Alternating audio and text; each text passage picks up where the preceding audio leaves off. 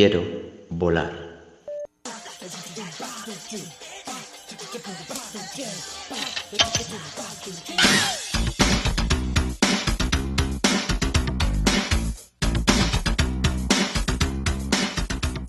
Bienvenidos una vez más a un episodio de Quiero Volar, el podcast para viajar. El día de hoy estamos muy contentas porque vamos a estar Alondra Martínez y yo muy bien acompañadas. Pues hoy estamos súper contentos, como ya dijo Gina. Tenemos a Carla Fernández, quien es comunicóloga por la Universidad de La Salle Bajío y en proceso de sommelier por la Academia de Sommelier Mexicana. Es colaboradora de la revista Living and Travel que fue fundada en el 2012 en San Miguel de Allende. Living and Travel nació como una necesidad por contar sobre el turismo, primeramente de San Miguel de Allende, ciudad donde radica por dos años, y después de Guanajuato Capital. Damos la bienvenida a Carla Fernández. Carla, ¿cómo estás? Bien, muchachas, bien.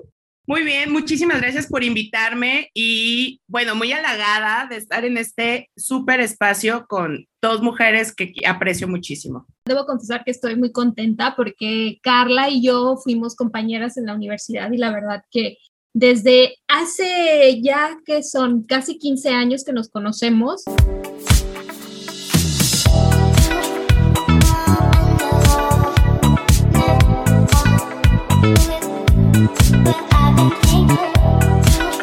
Ya sabemos que eres colaboradora, como ya lo mencionó Alondra, de Living and Travel, que bueno, que queremos que nos platiques todo acerca de, de ello, pero también sabemos que tienes por ahí unos nuevos hijitos, como les dices tú. Son mis pequeños en formación. Y ahorita para complementar el de, tenemos cerca de 15 años de aventuras, cuatro de licenciatura y muchos, muchas, muchas, muchas más anécdotas, ¿no? Ahorita recordábamos cuando hicimos un shooting con Alondra, que hicimos varios viajes juntas, y yo creo que de, de todos esos viajes y las anécdotas que, que pudimos recolectar fue las ganas de escribir y más escribir turismo en medio de un mar de información que muchas veces no es grata o que yo escuchaba que había personas que decían, yo mejor no leo los medios porque o, o veo tele o, o, escucho radio porque me deprimo, o sea, pura mala noticia. Entonces, Living and Travel nació con la finalidad de que esas, esas historias o esas noticias fueran un poco más equilibradas, que hubiera cosas bonitas que leer e interesantes. Tampoco te vamos a decir mentiras para, para agradar. Entonces, así es como nace Living and Travel. Eh, cuando viví en San Miguel de Allende, no había en ese momento, que era como el 2012, 2012, no había alguien que te contara dónde comer en San Miguel. Todo mundo asume al día de hoy que ir a San Miguel de Allende es como un, una escala de un pueblito mexicano en el cual en cualquier esquina puedes encontrar pozole o enchiladas o que te incluso hasta te vas a encontrar con un carruaje, ¿no? Eh, hay un percherón que lo ponen con un carrito y venden nieves ahí en el primer cuadro, pero ni el percherón jala el carrito. Hubieran visto mi cara cuando lo vi fue como cuando te das cuenta de, entonces eso es mentira y todos así, ay, todavía tenía la ilusión de que el perchero jalaba el carrito de las nieves, ¿no? Bueno, empecé a encontrarme con que la gente no sabía dónde comer en San Miguel, eh, dónde ir, dónde hospedarse, que todo el hospedaje era carísimo. Por supuesto que San Miguel es una ciudad de primer nivel, pero ni en cada esquina hay pozole y enchiladas ni todo el hospedaje es millonario.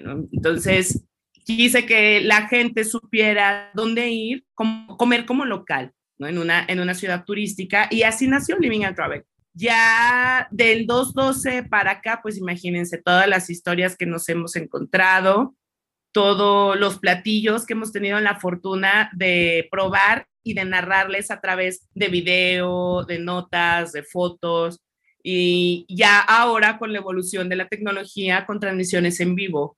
Antes, y, me siento un poco oldie, cada que digo antes no teníamos estos recursos, pero cuando arrancamos Living and Travel era muchísimas fotos y un poco texto, porque lo que queríamos era contagiar a la gente mediante una imagen, por el, la frase de, de la vista nace el amor.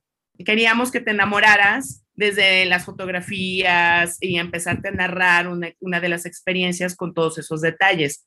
Ahora que ya tenemos más acceso a video, streaming y todos los recursos tecnológicos que al ser una revista en línea tenemos que estar a la vanguardia, lo hacemos con más ganas de contagiarte que visites ese destino.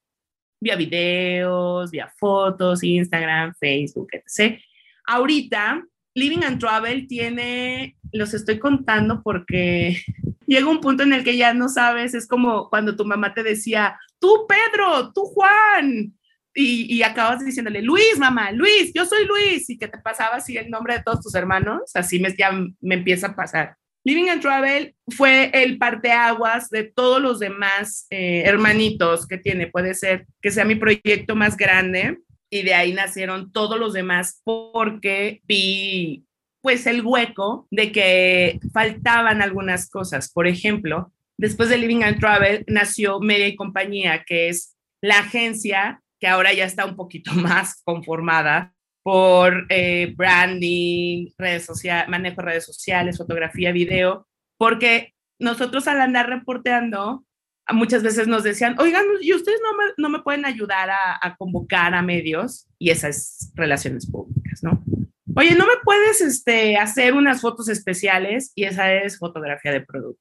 Entonces, así nació Media Compañía, para brindar el servicio que por Living and Travel no podíamos brindar. No hay un medio de comunicación que te pueda brindar tal cual un servicio, o por lo menos yo no lo veía conveniente. Después de medio compañía y organizar ruedas de prensa y organizar fan trip, junket de prensa y todas esas cosas que me encantan además, pues yo creo que el que siguió fue Gastrohermanos, porque en Living and Travel son destinos. Nosotros te recomendamos dónde comer, dónde dormir, etc. Y Gastrohermanos es la voz de los chefs. ¿Quién cocina? ¿Quiénes son los, los protagonistas ahorita de los restaurantes? ¿Quién está en el top? ¿Quién fue el cocinero del año? Que muchas veces no le dábamos el mismo peso en Living and Travel porque son temáticas diferentes y no queremos que la gente que ya nos sigue por Living and Travel diga, bueno, ¿y yo quiero viajar a un ejemplo, ¿no? Yo quiero saber dónde voy a cenar en Vallarta y tú vienes y me metes una nota de que fulanito de tal ganó con un platillo de cocina tradicional, ¿no? A mí no me interesa. Entonces decidí separarlo y Gastro Hermanos nace como ese apartado para darle voz a los protagonistas de la industria, dónde compras insumos, porque, por ejemplo, yo conocí un ingrediente en Tijuana llamado salicornia y al día de hoy no te sé explicar qué es la salicornia, ¿sabes? Pero en Tijuana es súper popular. Incluso hay, es como si lo más bien lo venden en, el, en, el, en los mercados populares. Entonces, en Gastrohermanos nos metemos más al tema tal cual gastronómico. Ingredientes. Por ejemplo, eh, ustedes sabían que gran parte de la cúrcuma se produce en Chiapas. La vainilla es este, denominación de origen de Papantla, Veracruz y muchos ingredientes que aquí en México son tanto originarios o sencillos de encontrar. Y en España, por ejemplo, que, que estaba, estábamos hablando hace un momento de que Carla Chapero, una de las chefs con las que más eh, relación de amistad tengo, muchas veces me dice, es que no sé cómo traerme los chiles para hacer el mole acá. Y dije, no, pues es que la exportación, ahí sí, no tengo un gramo de idea, pero lo vamos a averiguar porque esas son las cosas que hacemos en Gastro Hermanos decirte qué ingredientes consigas dónde para que la comunidad gastronómica crezca. Pero bueno, llevamos tres. Después nació México en tu mesa. De todos los viajes que he hecho en Living and Travel, me topo con muchos productores, pequeños productores que valen la pena que los conozcan. Y nosotros promovemos el producto porque apoyamos lo local de siempre, ¿eh? no nada más de 2019 para acá soy muy promotora del consumo local de cada, de cada lugar. Si nosotros tenemos la fortuna de viajar, sería padrísimo traerme un pedacito y retribuirlo al lugar de la manera económica. Entonces, por eso soy muy fan del consumo local al lugar que vaya. Y así fue como comencé a comprar chocolate de Chiapas, café de Oaxaca, sotol de Chihuahua y demás eh, elementos que nosotros ahora podemos vender en México en tu mesa. Lo mejor es que nosotros para continuar con el consumo local y precios justos, porque también de eso nos hemos topado muchas veces, nosotros vendemos al mismo costo que los productores. Es decir, el café que yo compro en Chiapas yo hablo con el productor y lo vendo en el mismo costo que lo vende.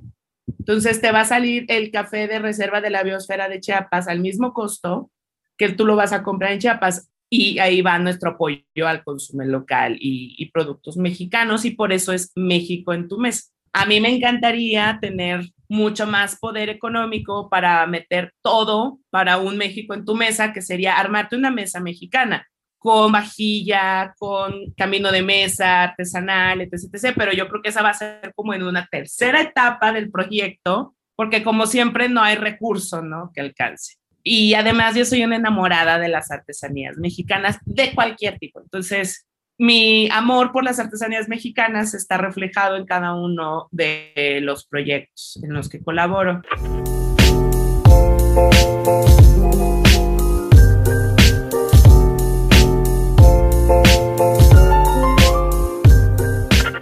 Los últimos dos que nacieron el año pasado, uno es, eh, uno es El Buen Ciudadano, que es para orientar a la gente cómo, dónde haga los trámites, en qué dependencia puedes acceder a un crédito o un financiamiento y que muchas veces los gobiernos dejan perder ese recurso porque la gente no está enterada en que puede echar mano de ahí. Otro, por ejemplo, es que hicimos una nota de, bueno, me quitaron las placas, eh, pero no tengo dinero para pagarlo. ¿Cómo puedo, ¿Cómo puedo pagarlo con servicio comunitario? Y nosotros te hicimos el paso a paso de cómo tener tus papeles en regla, pues que no te salga carísimo, ¿no? Por ejemplo, pues la condonación de las multas desde hasta 3 mil pesos pueden llegar o que no pagues nada y hagas servicio comunitario como pintar banquetas o plantar arbolitos o algo así, hasta pagar 200 pesos solamente.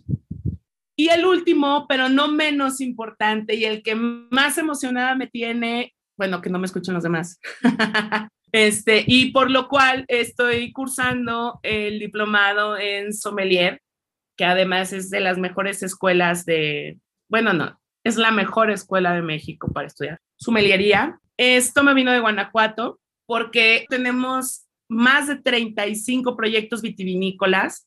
Etiquetas, ya perdí la cuenta, ese les debo el número, pero cada mes sale una etiqueta nueva. Los viñedos de, de Guanajuato están trabajando duramente en sacar la producción, meterle marketing y muchos vinos valen la pena. Y no toda la gente sabe que en Guanajuato hay viñedos. Entonces, Toma Vino de Guanajuato nace como consecuencia de que soy también fan, por si algún día les llega a, sus oídos muchachos, soy fan de Toma Vino mexicano. Entonces, a mí me encantaría incluso hacer muchísimas cosas más con Toma Vino mexicano porque tenemos más estados que producen, pero estoy tratando de poner mi parte de promoción al, al vino nacional con Toma Vino de Guanajuato. Nosotros organizamos tours, te llevamos al viñedo, podemos eh, tanto organizarte algún evento especial, una pedida de mano, una boda, un cumpleaños o algo, en los restaurantes o lugares eh, que nosotros estamos conectados. Hacer todo este tema plural del toma vino de Guanajuato ha sido un reto porque el mexicano es renuente a las colaboraciones, no, no es no es muy fan ni, ni, sencillo de que le digas, oye, vamos a trabajar juntos. Y el mexicano no te dice, por supuesto, a la primera, ¿sabes? Entonces, yo creo que ustedes lo saben igual que yo, que todos tienen sus reservas y más en, en los proyectos con, donde hay tanta inversión. Por ejemplo, un viñedo, o sea, para que un viñedo te dé un vino de, de buena calidad, son por lo menos de 8 a 10 años. Imagínate de 8 a 10 años estar invirtiendo en, la tierra, el cultivo, el cuidado, y al final, este, pues es una obra de arte cada botella, ¿no? Porque imagínate todo lo que tiene que pasar desde el campo, cuidar la tierra, cuidar el campo, las heladas, el frío, el aire, luego el proceso de la vinificación. Por último, le pones una etiqueta que no pega. Imagínate un vinazo con una etiqueta fea o que no te llama la atención, o sin etiqueta, que también me los he topado, dices, no puede suceder, ¿no? Esto lo tiene que conocer todo el mundo. Mi, mi alma es chismosa porque soy de las de, esto, esto lo tienen que conocer, esto se tiene que saber. Y muchos de mis proyectos son con ese fin, de dar promoción a aquellas joyas que están escondidas y que no necesariamente tienen que ser caras. Pueden ser eh, cosas muy buenas a excelente costo y no por eso tiene que ser malo. Entonces, así han nacido todos y, y cada uno de mis proyectos. Cada uno me emociona de manera diferente, por supuesto, cada uno tiene su lugar y tengo colaboradores que me ayudan a estar creando todos los días, si no, no, no podría hacer nada.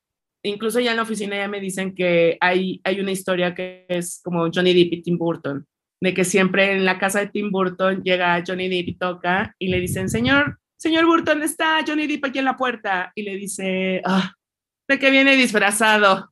De perro salchicha, ya déjenlo pasar a ver qué película se nos ocurre, ¿no? Y dice, siempre, siempre, este, soy Miss Burton, ¿no? De este Johnny Depp. Siempre se me están ocurriendo cosas, y qué tal si hacemos, y qué tal si, si movemos, y qué tal si jalamos y creamos, y esto me lo imaginé con estos colores. Y empezamos a hacer la marca que hacemos in-house vía media y compañía. Entonces, todo tiene su razón de ser, todo tiene su sinergia y pues me encantaría, si la exportación y mi poco conocimiento me permite, demandarles una botella para que ustedes también tomen vino de Guanajuato.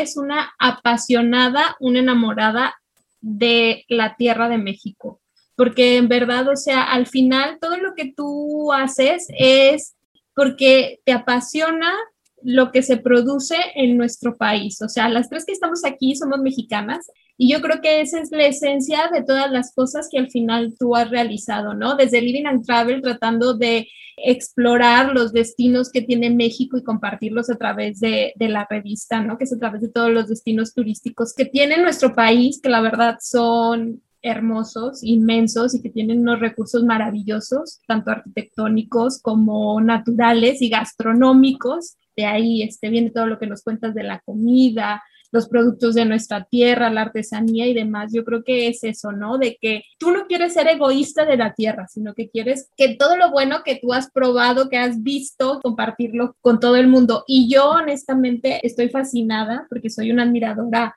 una fan tuya, la verdad, porque todo el trabajo que ah, realizas no es fácil, o sea, el trabajar con colaboradores es muy difícil y la verdad que es un trabajo realmente admirable, ¿no? Y luego llevarlo, como dices, ¿no? Al ramo de la comunicación, del marketing y demás, pues otra tarea, pues que la verdad es bastante, bastante dura, pero muy satisfactoria. Entonces, yo te acepto la propuesta de probar y oler el vino mexicano para catarlo. Así que no sé, Alondra, pero, pero yo te la acepto sin ningún problema, ¿eh? No, es que Alondra quizá va a ser un, un, pequeño sacrificio porque ya sabemos que cuál es su bebida favorita, pero espero, espero que el, el vino de Guanajuato le, le, encante y ya pueda alternar con su bebida favorita. ¿no? Claro. No, sé que no, la va a desbancar. Pues no, déjame te confieso que también soy fan del vino. Generalmente lo tomo en las tardecitas cuando leo o escuchando un poquito de jazz. Entonces, no creas, yo, yo ya estoy esperando, tengo mi vaso aquí a un lado, estoy esperando mi botella. Pero Carla, qué impresión, de admiración y respeto. Te estaba escuchando, me hubiera gustado que todos los que escuchen este episodio vieran nuestras caras cuando te estábamos escuchando. O sea, piel chinita, me encantan tus proyectos, me encanta la sinergia que creaste con cada uno de ellos, como de una idea, o sea, yo con tres ideas ya me hubiera vuelto loca, ¿sabes? De cuál llevo primero, cómo la llevo, cómo lo hago. Y tú has creado una variedad de, empresas, de, ideas que llevas a la mesa, que proyectas, que además llevas a cabo. Y me encanta esa idea de, de fusionarlas, pero además el apoyo a los locales, consume local, consume México, come aquí, come acá, visita. Estaba viendo la página de Living and Travel me encantan tus artículos. lo del picnic en Guanajuato. Gracias. Es increíble el trabajo que estás haciendo. Increíble. De verdad, mi admiración. Como bien decía Gina, yo creo que, que sobran las palabras para, para describir todo esto. Y, y de verdad es, es padrísimo escucharte y que transmitas toda esa sensación y esa emoción. Porque como bien dices, cada proyecto es diferente y te crea una emoción diferente pero cada una la sentimos. Es, padrísimo que alguien tan apasionado a lo que hace te logre transmitir toda esa sensación. no, es que si tomas vino en Guanajuato, déjame, te manda la botella, porque dale la oportunidad, porque de verdad vale la pena. Y este, gastrohermanos, es que tal persona cocina delicioso, tienes que probarlo, dale la oportunidad. Entonces, todo eso es, una, es fomentar, como bien dices, es tu granito de arena, es tu parte a esto, a todo esto que son grandes proyectos en México, pero de verdad es increíble y me encantan, me No, no hay uno de tus proyectos que diga, a ver, explícame un poquito más, es como, sí, tiene sentido porque cada uno va ligado, porque todo está padrísimo. No sé cómo no te has vuelto Casey, como, como, ahora sí que Tim Burton te queda. Mira.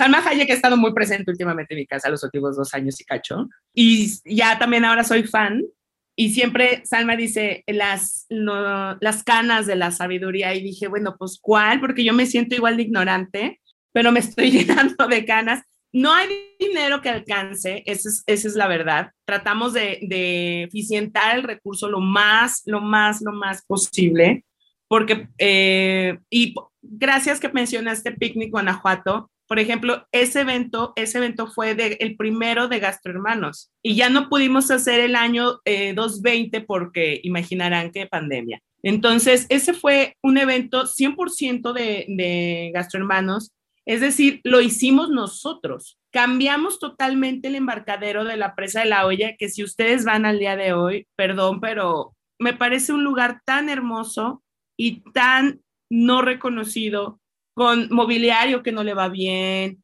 con una arquitectura que ya se le echaron, o sea, ya trataron de hacer cosas nuevas y de verdad no quedaron bonitas. Entonces, tomamos el lugar, quitamos lo que había, lo transformamos en cómo dignificar el espacio, ¿sabes? Hacerlo aún más bonito, porque el embarcadero de la presa de la olla en Guanajuato Capital es hermosísimo pero está mal, a mi gusto muy personal, está mal aprovechado. Entonces lo que hicimos con ese picnic Guanajuato fue darle una nueva cara. La gente llegaba y decía, ¿cómo le hicieron? Y yo, pues nada más cambiamos el mobiliario, le pusimos y le quitamos. Dice, pues nada más. Dice, es otro lugar, es otro lugar. Las fotos y el video que ustedes ven del picnic Guanajuato es como una intervención completa del el embarcadero de la presa de la olla. Tú vas al día de hoy y está totalmente diferente y dices, ¿dónde está la magia que me vendieron con las fotos, no? En ese caso en especial, el embarcadero estaba un tanto abandonado por la administración municipal, que es a quien le corresponde salvaguardar el espacio público. Después del picnic Guanajuato y el encierro de la pandemia, el municipio convocó a food trucks, emprendedores, camionetitas para no tanto dentro del embarcadero, sino alrededor de la presa de la olla. Hay un evento ahora, me parece que por semana, que hicieron como un food truck park alrededor de la presa de la olla, después de que nosotros fuimos a utilizar la presa de la olla, ¿sabes? Entonces, esa, esa parte de por lo menos, bueno, ya hicimos que voltearan a ver ese lugar de la ciudad, porque todo el mundo se iba a Guanajuato Capital, al centro, al Teatro Juárez, a tomarse fotos con la giganta que está junto al Teatro Juárez, a comer en Casa Valadez, que no es de mis lugares favoritos para comer.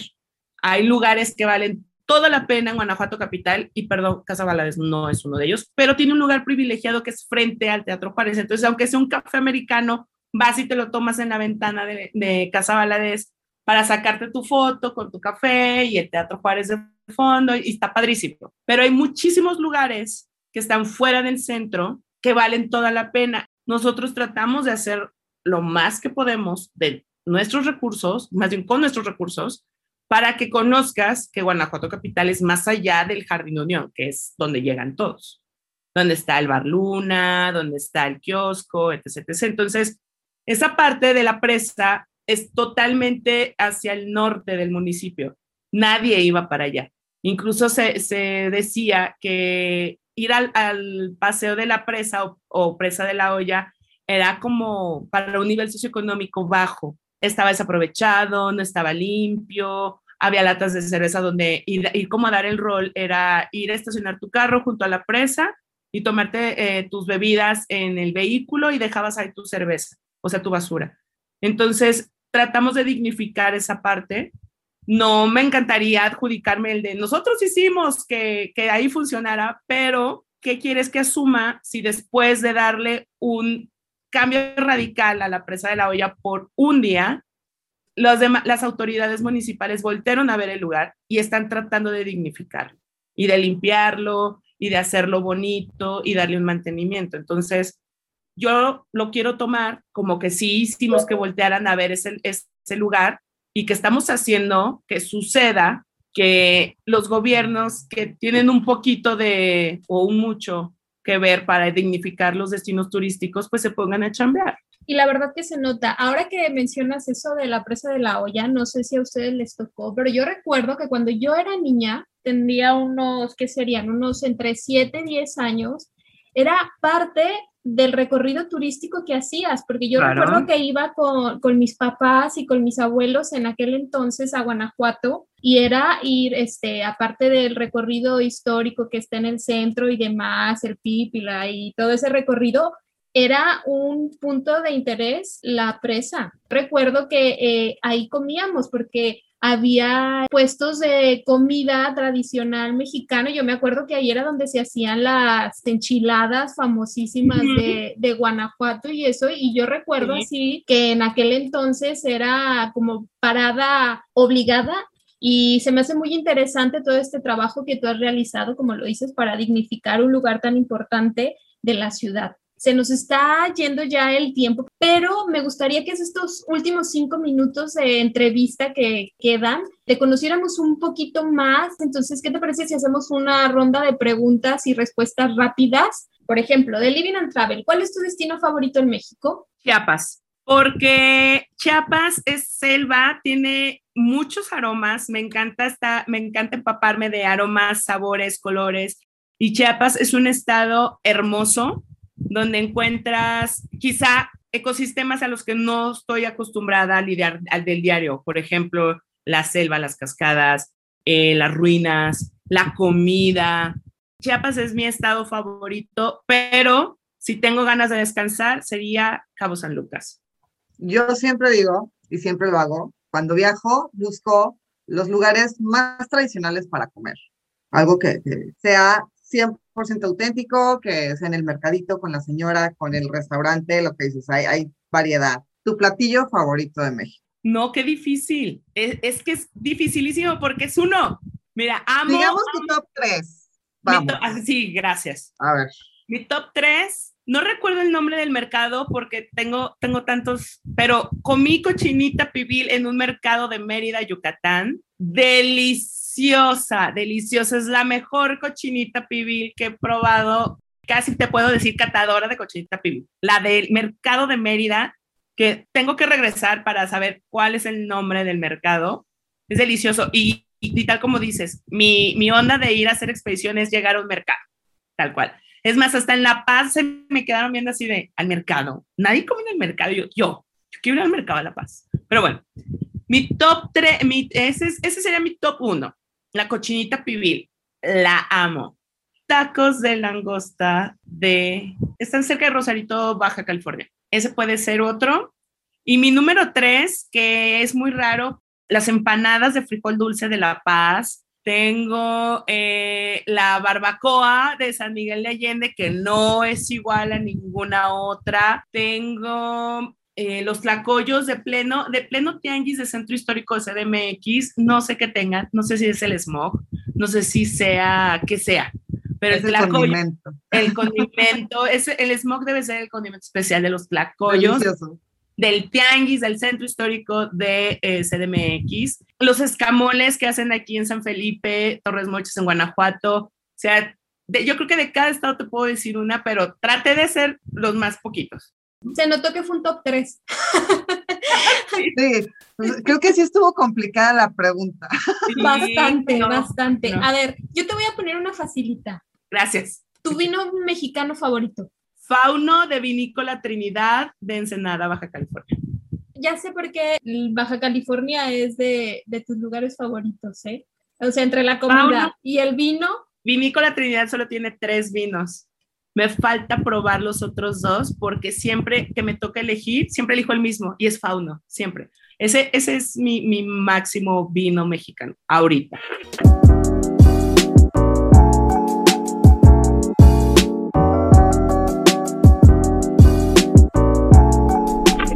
Carla, ha llegado el momento de despedirnos. Este, muchísimas gracias por acompañarnos en este episodio más de Quiero Volar. Esperemos que tengamos otro segundo episodio donde nos puedas acompañar, porque la verdad quedan muchas cosas por platicar. Y bueno, claro. ¿algo que quieras decir, Alondra, ya para despedirnos? Pues simplemente agradecerte, Carla. Definitivamente tendremos un segundo episodio contigo. Esta plática, bueno, yo tengo así como cinco mil preguntas, así como la mente me está explotando. Me encantó. Muchísimas gracias.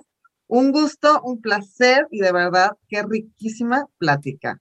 Estoy a sus órdenes cuando gusten, nos volvemos a organizar y sigo contagiándolas de todo lo que me apasiona de México.